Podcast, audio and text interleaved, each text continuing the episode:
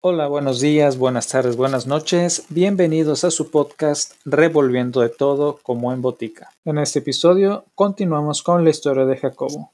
Acompáñenme.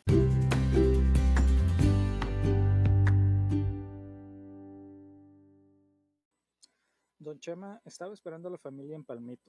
Había alquilado una pequeña casa en la cual se alojaron. Palmito tenía un campamento para los empleados de cierta categoría, cercado y vigilado por policías. Aparte, estaba el pueblo integrado por obreros y peones. Aquí se habían establecido también los comerciantes. Calles bien trazadas y luz eléctrica, servicio de agua, pero no de drenaje. El campamento también estaba trazado con calles anchas y bien conservadas, a los lados casas de madera pero confortables, unas más y otras menos, según la categoría del empleado. En el pueblo, cada quien construía su casa a la medida de sus posibilidades. Al día siguiente de la llegada, Jacobo consiguió trabajo. Como no llevaba recomendaciones, principió a trabajar como peón en la cortina de la presa. En su primer día de trabajo fue comisionado en las excavaciones del lecho del río y bajo las órdenes de un cabo de apellido Barajas había recibido herramientas en la bodega, un pico y una pala. En unión de la cuadrilla, se dirigieron al lugar en que tenían que trabajar. Ya casi para dar principio a las labores, llegó el tomador de tiempo y le dio un papel al cabo. Este lo tomó con las letras al revés y no supo qué hacer con él. Al irse el tomador de tiempo, el cabo se dirigió a la cuadrilla y preguntó ¿Quién sabe leer de ustedes? Nadie contestó. Ante aquello, dijo Jacobo con cierta timidez Yo, yo sé leer. Inmediatamente, Barajas lo llamó a su lado y le dijo A ver qué dice este papel. Por principio de cuentas, Jacobo puso la hoja en posición correcta y se enteró de que era una forma para rendir el informe cuánta gente tenía bajo sus órdenes, nombre y lugar en que se encontraban trabajando, etcétera, etcétera. Había que llenar la forma, lo cual Jacobo comunicó a su superior, quien tras de titubear un poco le ordenó que lo hiciera, diciendo a la vez, deja tu herramienta en la bodega y quédate aquí conmigo. A su regreso, el tomador de tiempo pidió el informe al cabo. Este muy ufano se lo entregó. Mas el tomador de tiempo, tras preguntarle quién se lo había hecho y enterarse de Jacobo había sido, le preguntó a este último cómo era que estuviese trabajando de peón. Jacobo le explicó que como no tenía conocidos ni quien lo recomendara, y si en cambio necesidad de trabajar, pues había aceptado lo primero que se le presentó. El caso es que le cayó bien al señor aquel y se lo llevó a una caseta que tenía en su interior una pequeña tabla que hacía las veces de escritorio. Ahí le entregó un montón de tarjetas que había que llenarlas de acuerdo con la lista de raya. Al regreso de aquel señor, después de haber recorrido la presa, ya Jacobo tenía terminado su trabajo. Su excusa decir que Jacobo se excusa decir que Jacobo está encantado con su primer día de trabajo, pues ya había hecho algo importante.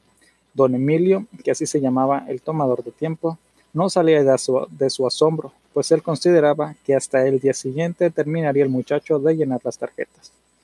Desde aquel momento le tomó estimación don Emilio a Jacobo. Lo recomendó con los sobrestantes para colocarlo en un puesto mejor y de mayor salario. Se debe decir que el primer salario que recibió Jacobo fue de un peso y seis centavos diarios. De esta manera, el muchacho fue colocado en la caseta de herramientas, es decir, donde se repartían herramientas a los trabajadores, puesto de cierta responsabilidad en el cual le pagaban dos pesos con veintiocho centavos y trabajaba desde las cuatro de la tarde hasta las doce de la noche.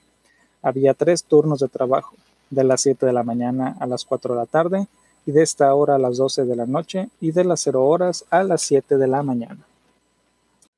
La construcción de una presa como la de Palmito es sumamente laboriosa y requiere de estudios concienzudos de ingeniería, así como de técnicos que laboran en muy variadas ocupaciones, maquinaria, concreto, electricidad, carpintería, instalación de bombas de agua y mil cosas más. En esta presa se principió por los estudios topográficos, sondeo de las rocas, localización del lugar en donde se construiría la presa. El proyecto para una cortina de 90 metros de altura, 300 de ancho y 250 de espesor en su base con 30 de corona. El lugar apropiado fue un cañón por el cual corría el mío Nazas, que naciendo en la Sierra de Durango por el rumbo de Topia, recorrió una longitud de algo más de 400 kilómetros hasta llegar a la región lagunera que comprende la parte suroeste de Coahuila y noreste de Durango, Lerdo, Gómez Palacios Torreón, Matamoros, San Pedro de las Colonias y muchos pueblos más. Eran los beneficiados por las aguas del río Nazas y el agua naval. Más como las aguas del Nazas no eran debidamente aprovechadas por los indómitos, se planeó la construcción de la presa Lázaro Cárdenas, o sea, la de Palmito. Se principió por limpiar el lecho del río en el cañón, se dinamitaron los grandes sabinos y sauces que crecían en las riberas, se despejaron las laderas también con dinamita. Arda tarea que se llevó mucho tiempo y dinero. Auxiliados con potentes máquinas, palas mecánicas y tractores enormes, poco a poco se fue despejando el cañón hasta que se descubrió el lecho de roca firme, mismo que en la que se hicieron miles de perforaciones para detectar las grietas. Por estas perforaciones se inyectó una gran cantidad de cemento para formar una masa sólida de roca y concreto que sería la base. También se inyectó cemento en las resquebrajadas laderas a fin de evitar las fugas de agua. Para que las aguas del río dejaran, de trabajar, dejaran trabajar a los obreros, fueron desviados por tres grandes túneles de 7 metros de diámetro y 500 de largo túneles que se cavaron en la margen izquierda a base de dinamita y pistolas neumáticas con las que se arrancó la roca. Se trabajaba, como antes se dijo, tres turnos. Era de verse por las noches iluminada la obra. En la cumbre de las laderas se habían instalado potentes reflectores, juegos de seis lámparas cada uno y de mil watts cada lámpara. Cuatro juegos de estas iluminaban el trabajo en el cual laboraban miles de hombres que se movilizaban en medio del ensordecedor estruendo de las máquinas neumáticas como pistones, compresores, tractores enormes, camiones y cuanto hay. Los camiones y tractores traficaban cual afanosos y gigantescas hormigas, sacando escombro y metiendo arcilla. La compactaban con tractores que tenían adaptados rodillos con picos, llamados estos pata de cabra. Todo esto en medio de dentellones de concreto armado que harían la base y el tapón de la cortina. El tiempo de lluvias llegó y con él el río Nazas creció, por lo que los trabajadores tenían que cruzar el río en canastillas bajo la pertinaz lluvia. Eso era, eso era a la salida del trabajo y para poder regresar a sus hogares cada quien. El pueblo se localizaba a dos kilómetros de la construcción de la presa. Después de cruzar el río en las canastillas, entraban en el túnel número uno para salir a la carretera que los conduciría al pueblo. Una noche, al término de turno, por necesidad del trabajo, Jacobo y tres compañeros se quedaron rezagados. Cruzaron el río en el último viaje de la canastilla bajo la lluvia y los impermeables calados. Se metieron en el túnel y cuando habían avanzado algo más de la mitad, se oyeron lejanos gritos a la salida. Está pegado, está pegado. Con esto se advertía que iban a dinamitar una parte del túnel en el que se encontraban aquellos hombres. Imagínense lo que sintieron los cuatro infelices. No sabían si en el mismo lugar en el que se encontraban era el que iban a dinamitar. La responsabilidad del guardia que les había permitido el que entraran en aquella trampa era lo que ocasionaba esta peligrosa situación. Se vieron azorados unos a los otros con el pánico reflejado en las caras. Más en medio de aquel pánico, Jacobo reaccionó. Habiéndose fijado en unas grandes láminas de acero que estaban recargadas en la pared del túnel, desesperado invitó a sus compañeros a ocultarse tras las dichas láminas.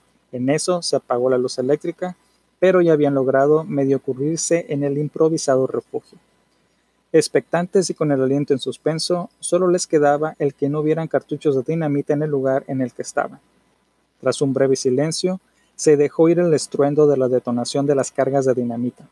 Una oleada de viento comprimido les estremeció, dejándoles sordos por el estallido. La corriente de aire les llevó el acre y asfixiante olor al explosivo quemado, y una lluvia de guijarros golpeó las láminas bajo, las que se encontraban. Tras de luchar con los escombros en medio de la oscuridad, dando tumbos entre los pedruscos, trataban de ganar la salida tosiendo con el pañuelo en la nariz.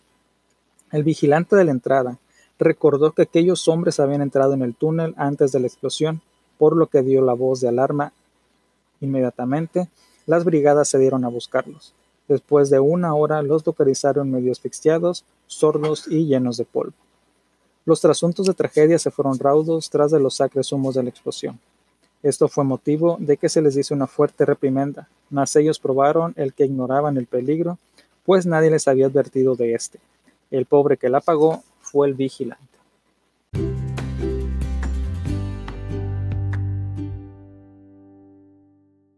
Eso fue todo por hoy. Gracias por acompañarme. Hasta el próximo episodio.